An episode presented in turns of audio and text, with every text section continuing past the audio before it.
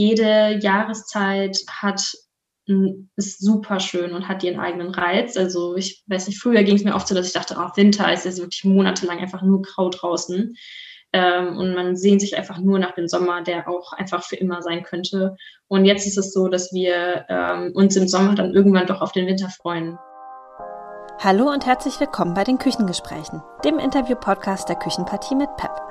Als Informprojekt zur Ernährungskompetenz für Jung und Alt, durchgeführt von der Plattform Ernährung und Bewegung, PEP, bringen wir in Deutschland zwei Generationen über das gemeinsame Kochen zusammen, um Ernährungskompetenz zu stärken, Spaß am Kochen zu vermitteln und den Austausch der Generationen anzustoßen. Gerade die ältere Generation trägt ganz viel Wissen in sich und genau darum soll es gehen. Wir sprechen mit spannenden Menschen über Esskultur, Lebensmittelproduktion und persönliche Erinnerungen. Nach unserem letzten Interview mit Renate, die uns von ihren Kindheitserinnerungen aus den 1950er Jahren berichtet hat, wollen wir nun einen Blick auf das Heute werfen und herausfinden, was wächst im Winter auf dem Acker und ist eine saisonale und regionale Lebensweise überhaupt noch mit dem heutigen Leben vereinbar? Wir sprechen mit Judith Roland, eine der Gründerinnen der Gemüsegenossenschaft Plant Age, Judith ist somit genau die richtige Gesprächspartnerin, um den Jahreszyklus im Gemüseanbau zu erklären und zu diskutieren, wie die Vision von saisonaleren und regionaleren Speiseplänen aussehen könnte. Viel Spaß beim Zuhören. Hallo, herzlich willkommen, dass du bei unserem Interview-Podcast Die Küchengespräche dabei bist. Kannst du kurz einmal etwas über dich und Plantage Farm erzählen und ähm, kurz erläutern, wie eure Geschichte so ist? Ja, vielen Dank auch äh, überhaupt, dass ich dabei sein darf. Ähm, freuen uns natürlich über diese Möglichkeit. Ähm, also mein Name ist Judith und ich habe Plant Age mitgegründet. Ähm, damit haben wir Ende 2017 quasi angefangen und die tatsächliche Gründung der Genossenschaft ist dann 2018 gewesen. Und ähm, der Hintergrund dafür war ursprünglich, also ich studiere Ökologie und Umweltplanung und habe mich über das Studium mehr mit der Frage beschäftigt, ne, vegane Ernährung oder überhaupt wo kommen unsere Lebensmittel her und welche Auswirkungen hat das auf die Umwelt und auch das Thema Landwirtschaft im Großen. Und ähm, ja, da ist mir noch stärker bewusst geworden, was das auch tatsächlich, was da alles dranhängt und dass ich ähm, nicht möchte, bis ich mein, also warten, bis ich mein Studium fertig habe, sondern eigentlich sofort was ändern möchte. Und ähm, das ist halt, also Landwirtschaft ist ein super, super komplexes System. Und man kann nicht sagen, ah, ich möchte jetzt aber, dass das jetzt ökologischer und nachhaltiger wird ähm, das ist nicht so einfach umzusetzen von der Politik, aber auch von der Landwirtschaft selber. Und deshalb ähm, ja, habe ich mich quasi mit meinem Freund Frederik, der ähm, BWL studiert hat und quasi gelernt hat, äh, wie man jetzt einen Betrieb leiten kann, haben wir uns zusammengetan und haben gesagt, okay, wir probieren das einfach mal, wir machen mal das selber und wollten unser eigenes Gemüse anbauen und haben dann viele Menschen begeistern können auch dafür, mit denen wir uns zusammengetan haben. Und daraus ist dann die solidarische Landwirtschaft entstanden. Ihr seid in der Nähe von Berlin. Ähm, welche Bedarfe siehst du denn ähm, genau dafür, gerade in urbanen Räumen? Also ähm, ich habe selber ähm, vier Jahre in Berlin gewohnt und ähm, habe mich quasi in genau in dieser Zeit auch tatsächlich mehr damit beschäftigt mit der Landwirtschaft, wo man, wo ich eigentlich eher aus einer Dorfstruktur komme und dann ziehe ich in die Stadt und dann fange ich an, mich für das Land zu interessieren. Ähm, und ich glaube, dass es recht vielen so geht, weil man einfach die Natur nochmal ganz anders wertschätzt, wenn man sie nicht direkt vor der Türe hat. Und äh, man geht in den Supermarkt und die Auswahl ist einfach sehr begrenzt. Also ich meine, die Auswahl ist gigantisch, sagen wir es mal so, aber die, das, was man eigentlich möchte, die, also die Werte dahinter stecken, die findet man eben nicht im Supermarkt. Und ähm, das sind, glaube ich, Themen, die ähm, gerade in einer Stadt wie Berlin viele Menschen beschäftigen, ähm, wo es um Nachhaltigkeit geht, um Alternativen auch zu diesen ganzen Systemen. Und ähm, deshalb glaube ich, dass es ganz ähm, wichtig ist, in Berlin ein Angebot zu schaffen, äh, eine Alternative zu schaffen, ähm, aber zum Beispiel auch eben urbane Ernährungsprojekte wie Gemeinschaftsgärten in der Stadt selber sind auch ein ganz, ganz wichtiger Faktor, damit eben diese Verbindung von den Menschen, die in der Stadt wohnen und zur Landwirtschaft und wie Gemüse wächst, wieder hergestellt werden kann. Hm. Wir machen ja mit der Küchenpartie, ähm, unser Schwerpunkt ist ja Ernährungsbildung, aber auch Generationen zusammenbringen. Ähm, wenn du jetzt überlegst, ähm, wie Ernährungsbildung funktioniert, ähm, wie glaubst du, glaubst du, kann durch eine Gemüsekiste Ernährungsbildung auch so in den Alltag der Menschen gebracht werden? Also was, was lernen eigentlich die Konsumentinnen auch äh, abgesehen von der Lebensmittelversorgung, dadurch, dass sie eben diese Kisten beziehen? Ja, also ganz äh, viele Dinge, glaube ich. Also es ist zum Beispiel die Vielfalt von Gemüse, also nicht nur verschiedene Kulturen auch kennenzulernen, die man jetzt im Supermarkt vielleicht nicht kaufen würde oder es auch gar nicht zu kaufen. Aber auch, dass man sieht, okay, die Möhre sieht nicht immer gleich aus. Die ist manchmal mal zum Beispiel krumm und da ist auch Erde dran, wenn die direkt vom Acker kommt und ähm, auch ja, bei ganz vielen anderen Gemüse, das ist halt nicht immer perfekt hergerichtet irgendwie und schon dreimal gewaschen, sondern es kommt halt direkt vom Acker und so sieht man, sieht es halt auch aus. Und ähm, ich glaube, dass man dadurch auch eine ganz andere Wertschätzung für die Lebensmittel bekommt ähm, oder auch ja einfach das besser kennenlernen. Ähm, aber dann auch die Kommunikation, die wir halt versuchen, sehr transparent zu machen, dass wir den Mitgliedern auch jede Woche ein bisschen erzählen, was gerade bei uns los ist, was uns beschäftigt, ähm, was Herausforderungen sind, aber auch Dinge, die wir erreicht haben und richtig in unseren Alltag, in unser Leben, unsere Arbeit mit hineinnehmen können. Ähm, und man dadurch auch einen besseren, noch einen direkten Bezug hat zu diesen Lebensmitteln und wer dort arbeitet und ähm, wo das herkommt. Mhm. Und jetzt ist ja gerade äh, Dez äh, Dezember, jetzt ist gerade Januar, Februar, äh, die Wintermonate sind gerade dran. Und ähm, was wir auch so ein bisschen versucht haben zu thematisieren, ist die Frage Saisonalität im Winter, weil ähm, im Sommer weiß man ja im August, September ähm, Hülle und Fülle an unterschiedlichsten Früchten und Gemüse. Wie sieht das denn jetzt gerade aus? Was gibt es denn bei euch zum Beispiel diesen Monat oder den, die letzten ein, zwei Monate äh, noch auf dem Feld und was habt ihr als Lagerware? Ähm, auf dem Feld ist natürlich sehr viel weniger als im Sommer, ähm, was auch gut ist, damit wir bei der Kälte nicht ganz so viel ernten müssen im Feld. Ähm, was wir im Feld haben, ist ähm, Grünkohl, den ernten wir jede Woche frisch. Ähm, und auch äh, Rosenkohl, ähm, den werden wir wahrscheinlich nur einmal ernten. Das war eher so ein kleiner Versuch, den wir gemacht haben, ähm, aber auch andere Kulturen wie Pastinake, die ähm, wächst ja unter der Erde und ist da eigentlich ganz gut geschützt, besser noch als im Lager. Ähm, deshalb, wenn jetzt gerade die Temperaturen ein bisschen wärmer werden, werden wir halt Pastinaken direkt aus der Erde ernten können. Wir haben auch einige Folientunnel, die äh, uns auch ermöglichen, ein bisschen geschützten Anbau, also ist jetzt nicht beheizt, aber einfach die Vegetationsperiode noch ein bisschen zu verlängern. Äh, da haben wir also verschiedene frische Salate wie Posteleinsalat, Feldsalat, Spinat, ähm, Petersilie, ähm, genau, und das Lauch haben wir noch im Feld, aber das war es dann eigentlich fast auch schon. Also das meiste kommt jetzt gerade aus dem Lager. Und ähm, da haben wir jetzt vor allen Dingen Möhren, rote Beete, ähm, Kohl, also Weißkohl und Rotkohl und Kartoffeln natürlich und versuchen da halt ein bisschen Vielfalt auch mit reinzubringen. Und ähm, ich glaube, die schwierigste Zeit ist eigentlich noch ähm, so ab April ungefähr, wenn quasi die Lagerware weniger wird, aber die neuen Kulturen, die wir jetzt nächste Woche pflanzen werden, noch gar nicht so weit sind, dass man die ernten kann. Und da haben wir uns vorbereitet, dass wir letzten Sommer schon äh, Tomaten eingekocht haben und Apfelsaft haben pressen lassen. Also da auch nochmal mit so einge also verarbeiteten Produkten sozusagen die Gemüsekiste noch ein bisschen äh, füllen können. Das passt perfekt zu meiner nächsten Frage. Ähm, weil viele Leute wissen ja gar nicht mehr, wie so ein Jahreszyklus funktioniert. Ähm, wie sieht das bei euch aus? Also du sagtest ja gerade, ähm, nächste Woche fängt ja an auszusehen. Kannst du einmal so grob durchs Jahr führen und sagen, was so in den verschiedenen Jahreszeiten bei euch ansteht? Ja, wo fängt man denn da am besten an? ähm, also jetzt gerade ist ähm, vor allen Dingen das Thema Anbauplanung äh, ein Thema, dass wir quasi jetzt planen, was wann im Jahr in der Kiste drin ist, äh, was wo gepflanzt wird, dass wir die Fruchtfolge einhalten und ähm, das alles entsteht so ein bisschen im Kopf, auf dem Papier oder im Rechner. Und ähm, jetzt so langsam geht es los, dass wir die ersten Beete vorbereiten, die ersten Pflanzen nach draußen bringen. Aber das ist alles noch ein ganz, ganz kleiner Maßstab, ähm, weil wenige Kulturen mit den kalten Temperaturen, die vielleicht im Mai noch kommen, äh, klarkommen. Ähm, oder halt im Folientunnel. Und ja, sobald aber die ersten Pflanzen dann in die Erde kommen und die Beete vorbereitet werden, dann geht es eigentlich sehr schnell, dass dann auch das ganze Feld bepflanzt wird. Also es ist dann wirklich Wochen, wo wir einfach nur pflanzen die ganze Zeit. Ähm, wobei wir natürlich auch, genau wie jetzt, halt zwischendurch immer einen Tag die Woche ernten und Gemüsekisten packen. Das machen wir sowieso das ganze Jahr. Und dann ähm, ab September, August, September, Oktober ist dann die große Erntezeit. Also da sind dann die ganzen Kulturen, die ins Lager kommen, die werden dann geerntet. Kartoffeln, äh, Möhren, rote Beete, Kürbisse. Ähm, und das ist auf jeden Fall auch eine sehr intensive Zeit. Und wir sind froh, dass das auch, ähm, also es wird quasi erst große Pflanzzeit, dann kommt die große Erntezeit.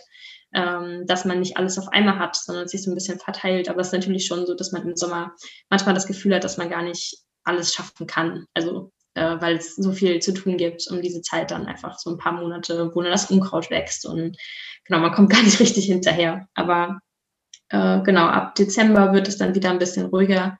Und ähm, wir, also es geht dann quasi darum, dass alles, was dann im Lager ist, auch äh, gut eingelagert wird, dass das alles sich gut hält. Und ähm, da ist dann die, die höchste Priorität drauf, ne, dass es ähm, ordentlich irgendwie die Blätter abgeschnitten werden und sowas alles. Ich finde das total spannend, weil ihr ja beide nicht aus einer Landwirtschaftsfamilie kommt, so wie das gerade klang.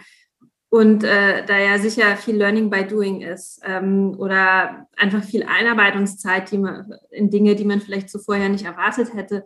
Was ist denn wenn du jetzt mal die letzten zwei Jahre so zurückblickst, was sind denn so deine größten Learnings in der Zeit gewesen, wenn man so einen kompletten Jahreszyklus mal durchläuft? Mhm. Ähm, auf jeden Fall großes Learning ist, es ist sehr viel Arbeit und man muss äh, aufpassen, dass man sich nicht überfordert damit, also dass man auch ähm, sich die Zeit nimmt, einfach um Pausen zu machen und Ruhe zu, zu finden.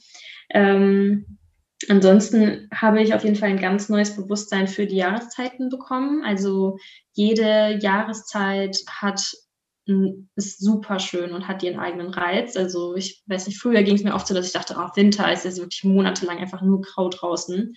Ähm, und man sehnt sich einfach nur nach dem Sommer, der auch einfach für immer sein könnte. Und jetzt ist es so, dass wir ähm, uns im Sommer dann irgendwann doch auf den Winter freuen, weil wir eben dann merken, oh, so langsam ist Luft raus und im Winter jetzt gerade, wir haben ja dieses Jahr wirklich sehr viel Schnee.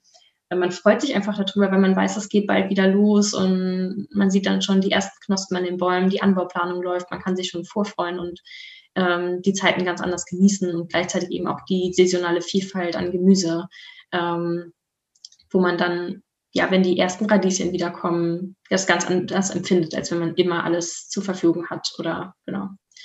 Und wenn du ähm, genau, wenn du jetzt schon sagst, äh, Saisonalität und Regionalität neu wertschätzen, mh, hm, wie, wie glaubst du, kann so das Angebot, euer Angebot zu einem wirklich nachhaltigen Lebensstil ähm, beitragen? Und glaubst du, ist es heutzutage überhaupt möglich, komplett saisonal und regional zu leben?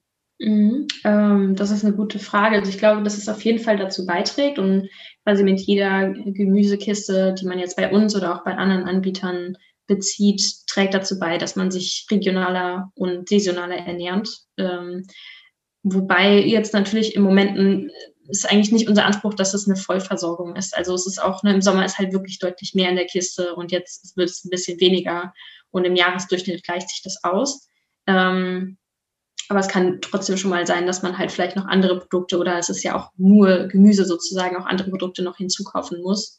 Ähm, aber ich glaube, dass ähm, Gemüse auf jeden Fall einen großen Teil äh, unserer Ernährung halt abdecken kann. Also vor allen Dingen bei einer veganen Ernährung natürlich. Ähm, und dass man dann, wenn man andere Produkte kauft, auch noch mehr ein Augenmerk darauf legt, wo kommt das eigentlich her und wie wird das angebaut. Mhm. Und ähm, wenn du jetzt so einen Blick in die Zukunft wagen würdest, ähm, wie könnte so deiner, in deiner perfekten Vorstellung, wie könnte in 10, 15, 20 Jahren ähm, eine nachhaltige Lebensmittelversorgung von so einem urbanen Raum wie zum Beispiel Berlin oder auch anderen urbanen Räumen aussehen? Mhm. Also meine Utopie sozusagen ähm, genau. wäre natürlich, dass ähm, halt so ein Zentrum wie Berlin ähm, drumherum viele kleine Höfe hat, die Gemüse für die Stadt produzieren, biologisch und am besten Fall auch vegan. ähm, und dass wir unabhängiger sind und vom, vom großen Markt und vom Weltmarkt, aber auch vom Handel. Und ähm, die Bauern und Bäuerinnen halt wirklich auch von dieser Arbeit leben können, auch gut leben können davon. Und ähm, mehr Austausch wieder da ist zwischen der Landwirtschaft und den Konsumenten und Konsumentinnen Ähm, und ja, dass man vielleicht dann auch einfach schneller rausfahren kann, den eigenen Hof besuchen und dass es halt wirklich regional und ähm, ist und ja, sich so eine Stadt irgendwie auch so selbst versorgen könnte. Es ist natürlich so, dass in Berlin viel, also fast vier Millionen Menschen wohnen. Das ist natürlich eine ganze Menge. Ich weiß gar nicht, ob wir überhaupt in Brandenburg genug gute Böden haben, um so viele Menschen zu versorgen. Aber ähm, früher war es tatsächlich auch, also ist halt der Oderbruch hier bei Frankfurt oder auch quasi Versorgungslager für Berlin gewesen, wo eben Lebensmittel für Berlin produziert worden sind. Also ähm, wir können auf jeden Fall noch mehr erreichen da, dass wir Berlin regionaler versorgen. Mhm. Und jetzt denken viele, äh, nochmal kurz zurück zum Thema Saison und Winter, jetzt denken viele natürlich, ähm, ich versuche mich saisonaler zu ernähren, ist im Sommer gar kein Problem, im Winter äh, schwieriger, obwohl du ja natürlich eben schon eine ziemliche Vielfalt aufgezählt hast, die, was vielen Leuten, glaube ich, gar nicht bewusst ist, wie viel es da eigentlich doch gibt. Aber hast du ähm, Tipps, wie man gerade so regionales bzw. saisonales Essen dann auch äh, abwechslungsreicher machen kann, dass es eben auch attraktiver wird, im Winter da einfach verstärkt ähm, darauf zu achten? Ähm, also was auf jeden Fall hilft, ist ähm, Lebensmittel haltbar machen und weiter zu verarbeiten. Also ähm, zum Beispiel, dass man Sauerkraut einlegt oder im Sommer schon Dinge einkocht oder einfriert ähm, für den Winter. Ähm, das habe ich, also ich habe zum Beispiel noch eine Packung Bohnen im Eisschrank und ähm, das ist äh, richtig toll, dass man irgendwie so den Sommer irgendwie so festhalten kann und im Winter noch was davon hat. Ähm, und ich glaube, dass also, dass es ja auch früher so gewesen ist, dass wir, äh, also dass meine Großeltern zum Beispiel, die haben halt im Sommer dann immer wieder Dinge eingekocht und ähm, das war so Teil der Routine. Das war so normal, dass man das gemacht hat, weil im Winter gab es halt nur die Dinge, die dann sonst vom Feld gekommen sind oder was halt im Keller war. Ähm, und wir sind halt total losgelöst davon, dass wir halt immer, also wir brauchen das nicht, wir müssen nicht einkochen, wir haben immer die Dinge im Supermarkt zur Verfügung. Ähm, aber wenn man wirklich sich regional und saisonal ernähren möchte, sollte man damit wieder anfangen. Ich, das ist natürlich das lässt sich so einfach sagen. Ich glaube, für viele ist es wirklich schwierig auch umzusetzen, so im Alltag, dass man dann, ja, okay, ich jetzt hier mal Sauerkraut ein, aber man muss schauen, wie geht es überhaupt? Man muss sich die Zeit nehmen dafür. Es kann auch mal schief gehen und dann muss man es wieder neu starten. Ähm, also das ist auf jeden Fall ein Projekt, würde ich sagen. Ähm, und wenn man da Bock drauf hat, glaube ich, kann man aber richtig viel auch entdecken, dazulernen und ähm, ja, dass es auch sehr erfüllend sein kann, wenn man sich das traut, das zu machen und dran bleibt. Ja, wir haben das erste Interview habe ich mit einer Frau geführt, die Ende, 40, Ende der 1940er geboren ist und auch in einer nebenerwerblichen Landwirtschaft groß geworden ist. Und die hat auch gesagt, also Vielfalt gab es eigentlich immer im Winter auch, weil wir haben Marmeladen eingekocht, wir haben Sauerkraut eingekocht, ähm, Bohnen in Gläsern eingemacht. Also natürlich sehr viel, also eigentlich eine Vollzeitstelle. Also eine Person im Haushalt war eigentlich nur für die Lebensmittelversorgung zuständig. Aber ähm, dass sie die eigentlich normal saisonal gelebt hat, weil es nicht anders ging damals in den 50ern auf dem Land, das gar nicht als Verzicht wahrgenommen hat. Und das finde ich total gut, was du sagst, weil das kennen wir gar nicht mehr. Ne? Wir ja. sind da so gekoppelt von. Ja. genau, bei mir ist ja auch so, also ich komme zwar nicht direkt ähm, aus einer landwirtschaftlichen Familie, aber meine Urgroßeltern zum Beispiel, die, die waren Landwirte und ähm, da war das halt auch normal. Meine Mutter hat auch noch davon erzählt, dass es bei ihnen auch, also die hatten, also mütterlicherseits, die waren jetzt keine Landwirte, aber die haben immer aus dem Garten gelebt. Ähm, das ging, glaube ich, total vielen auch damals so, die halt ein bisschen ländlicher gewohnt haben. Und die erzählt auch noch davon, dass sie das total schön fand, auch mit den Geschwistern und ähm, der Familie gemeinsam diese Einkochaktionen zu machen. Und das ist ja auch eine Zeit, die man als Quality Time nutzen kann für die Familie oder mit Freunden. Ähm, und wie du sagst, das ist quasi eine Person dafür zuständig gewesen. Äh, also man hätte quasi eine Person, die dafür zuständig ist, einzukochen. Aber andererseits, wir gehen halt auch, wir, gehen halt arbeiten und ähm, um diese Dinge dann einkaufen zu können. Und ähm, ich meine, die Lebensmittel müssen ja trotzdem noch eingekauft werden, um sie einzukochen. Aber man kann die Zeit auch einfach anders nutzen und eine andere Priorität dahin setzen, auf unsere Lebensmittel und was wir essen und wie wir uns ernähren.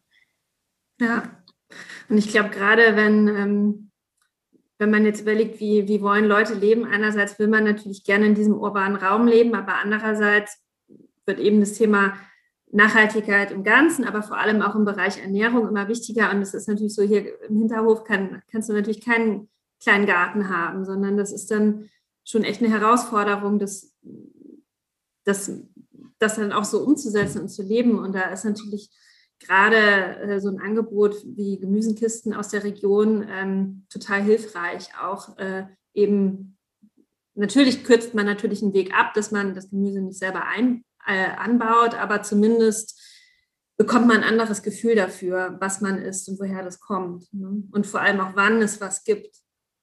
Genau. Mhm. Und also wir sind ja auch eine Genossenschaft und alle Mitglieder sind auch Eigentümerinnen dieser Genossenschaft und des ganzen Betriebes. Deshalb in unserem Selbstverständnis sind wir da auch so ein bisschen so, dass wir denken, hey, das, das ist nicht der Acker von irgendwie von, von mir, weil ich das gegründet habe oder weil ich hier den bewirtschafte, sondern von allen Mitgliedern auch. Und wir sind im Prinzip, ähm, auch wenn noch nicht alle am Acker waren und ähm, noch nie mitgeholfen haben, äh, weil es bei uns auch nicht verpflichtend ist, ähm, sind wir trotzdem eine große Selbstversorgungsgemeinschaft. Und wir bauen in der Gemeinschaft das, unser Gemüse selber an. Mhm. Ähm, und das ist dann schon so ein bisschen das Gefühl, so von wegen, das ist mein Garten außerhalb von Berlin. Super. Ich komme auch schon zur letzten Frage. Ähm, und zwar ist das eine Frage, die stellen wir immer allen Interviewgästen. Ähm, was war deine Lieblingsspeise als Kind und was ist heute deine Lieblingsspeise? Ähm, meine Lieblingsspeise als Kind äh, war, glaube ich, Kartoffeln mit Spinat und Fischstäbchen. das, ähm, also Kartoffeln und Spinat esse ich immer noch sehr gerne, aber ich glaube, die Fischstäbchen, die habe ich jetzt von meiner Speiseliste gestrichen. Ähm, aber was ich immer, also was ich wirklich sehr gerne mag, ist ähm, Kartoffel- und Knollensellerie-Püree. So lecker. Ja. also könnte ich wirklich, das könnte ich jeden Tag essen. Das wäre genau die richtige Jahreszeit jetzt. Ja, stimmt. vielen, vielen lieben Dank, dass du dir die Zeit genommen hast und meine Fragen rund um Gemüseanbau und äh, Saisonalität beantwortet hast. Ja, die Zeit ist echt verflogen gerade. Es hat mir viel Spaß gemacht, mit dir zu sprechen. Die Küchenpartie mit PEP wird vom Bundesministerium für Ernährung und Landwirtschaft im Rahmen des Nationalen Aktionsplans in Form gefördert und von der Plattform Ernährung und Bewegung durchgeführt. Weiterführende Informationen finden Sie auf www.dieküchenpartie.de.